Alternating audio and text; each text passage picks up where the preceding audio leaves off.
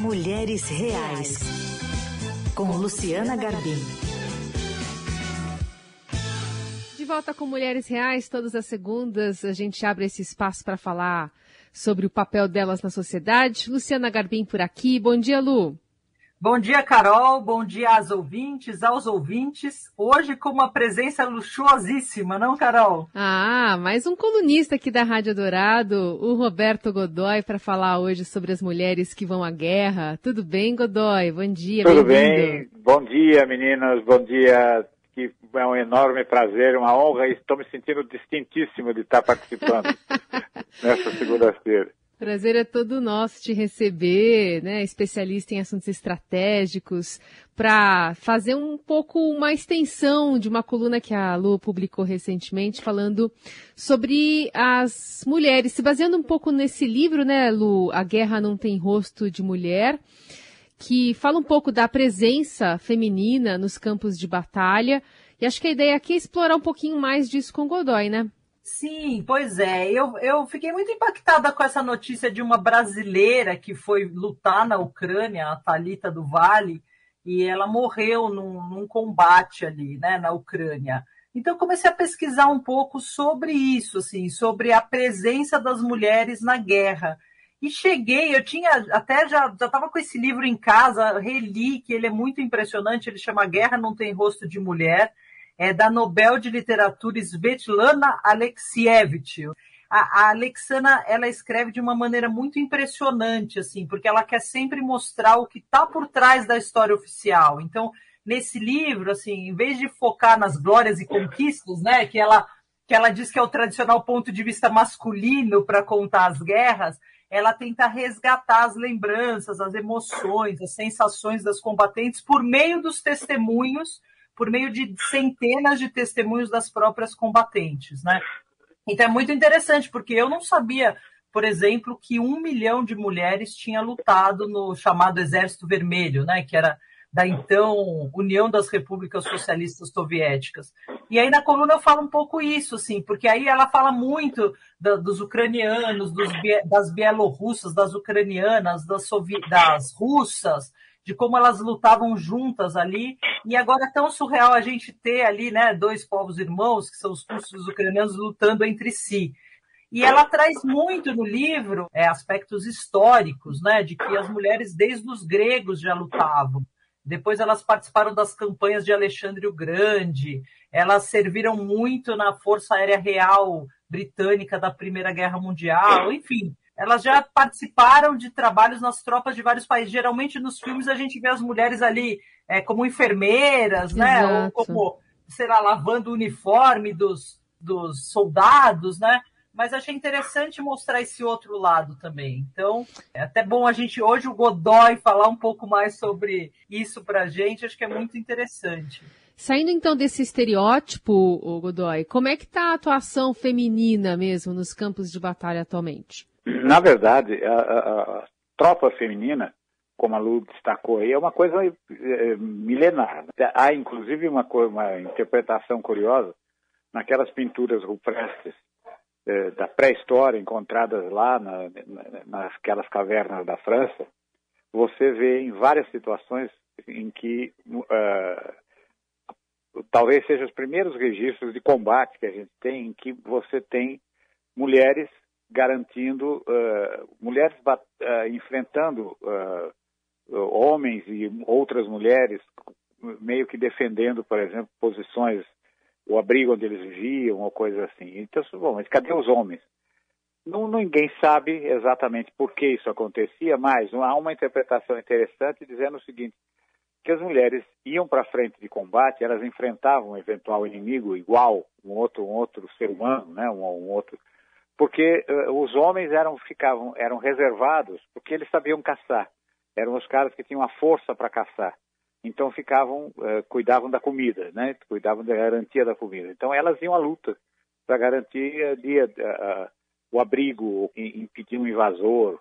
Pode ser apenas uma, uma interpretação. E tem sido assim ao longo do tempo. As mulheres veja só as mulheres da cavalaria mongol do Gengis Khan e, e, e, sucessores dele, a cavalaria era formada fundamentalmente por mulheres, quer dizer, elas participavam em proporção igual à dos homens e tinham um compromisso muito curioso. A vida delas era feita em cima do cavalo. Elas só desciam do cavalo em situações extremas.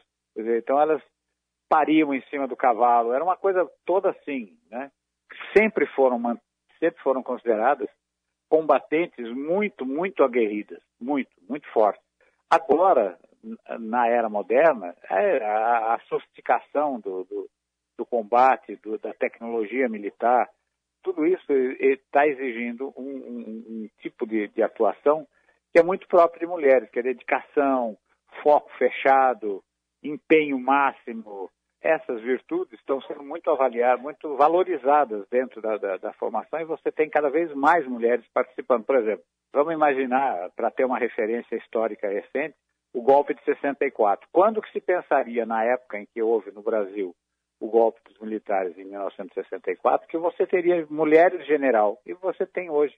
Tudo bem, ainda não são da área, de, não, você não tem ainda mulheres combatentes, mas ainda não tem, porque ainda, a formação ainda não chegou nesse ponto. Mas você já tem outras áreas, muitas delas, né?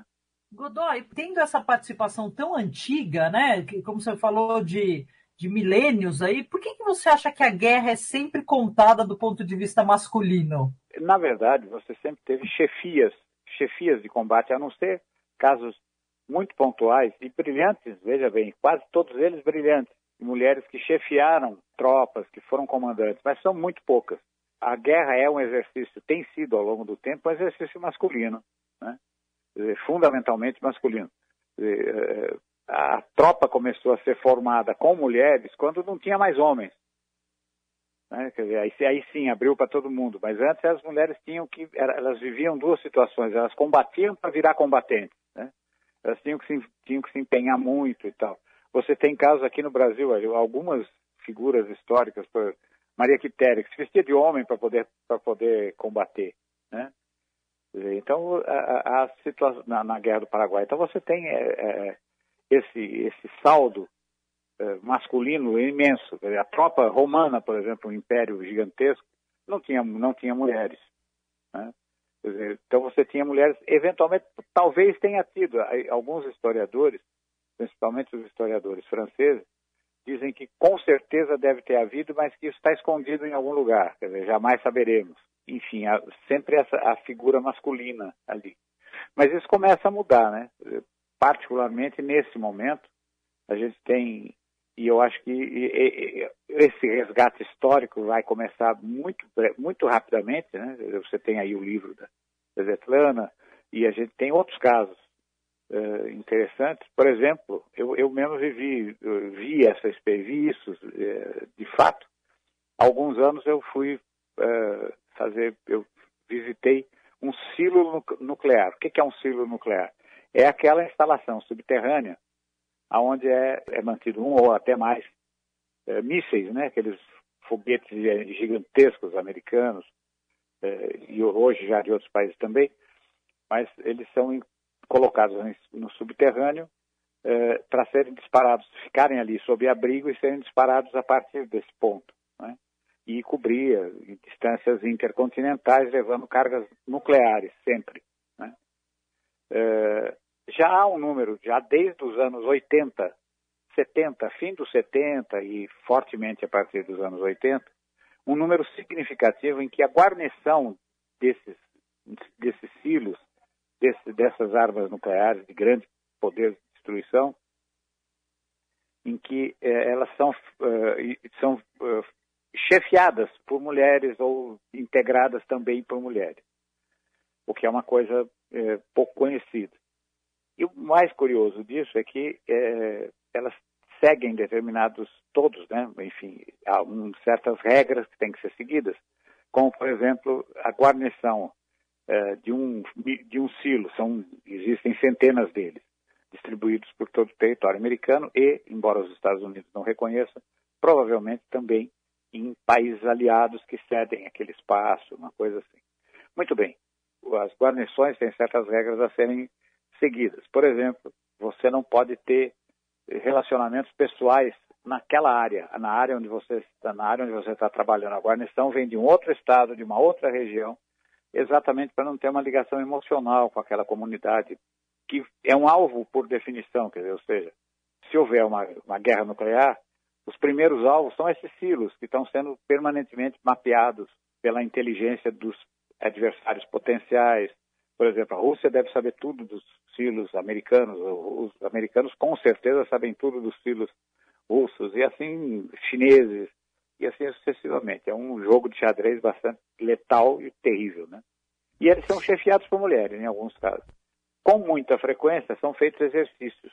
E esse exercício é chamado de exercício real, ou seja, quem está lá na guarnição não sabe se aquela ordem de comando é real ou não, e ele tem que cumprir os procedimentos todos, inclusive disparar o míssil, que é a missão, a missão do sujeito que está ali. E que, nesse caso, o importante é que, embora haja alvos uh, táticos, ou seja, instalações militares, instalações estratégicas, é sempre contra uma cidade, ou seja, os Estados Unidos com certeza vão atacar Moscou, vão atacar São Petersburgo, as cidades com milhões de pessoas, milhões de pessoas morrerão. Portanto, uma, uma das coisas que é avaliada, uma das situações que é avaliada no, no, nesses testes é quantos desses, desses comandantes, quantos desses lançadores de mísseis vão cumprir a missão ou terão impedimento de ordem emocional, moral ou coisas assim. Invariavelmente, o número tem ficado em torno de, dos que não cumprem, dos que se recusariam. E aí por isso, e aí é mais terrível, porque são dois chefes, se um deles não apertar, o outro leva uma arma para balear o sujeito que está do lado e cumprir a missão dele. É terrível assim.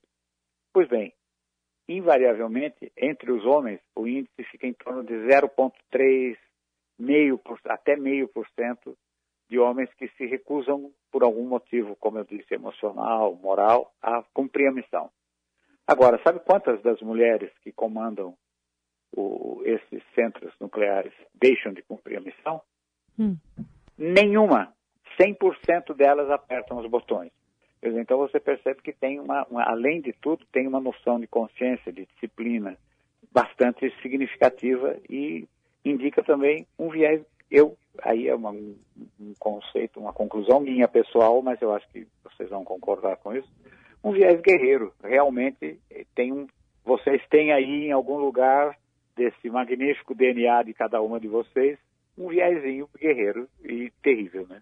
Muito interessante, muito interessante. A gente está conversando com o Roberto Godoy, que é repórter especial aqui do Estadão, especialista em defesa e está ajudando a gente a ampliar aqui os horizontes, falando um pouco mais sobre as mulheres que vão à guerra, elas que estão há muito tempo aí no front, mas a história militar é contada sempre do ponto de vista masculino e o Godoy tem trazido é, diversas contribuições aqui para a gente, aliás, continuar falando sobre isso na semana que vem. Então eu já convido você a mandar a sua mensagem, pode ser pelo WhatsApp, o 11 99481 1777, mensagem de texto, mensagem de voz, a gente coloca aqui você na conversa. Ou se preferir, no Instagram da Luciana Garbim, comenta por lá, a gente volta a falar sobre esse assunto, também com o Roberto Godoy, aqui no Espaço Mulheres Reais. Combinado, gente. Grande abraço. Até semana que vem.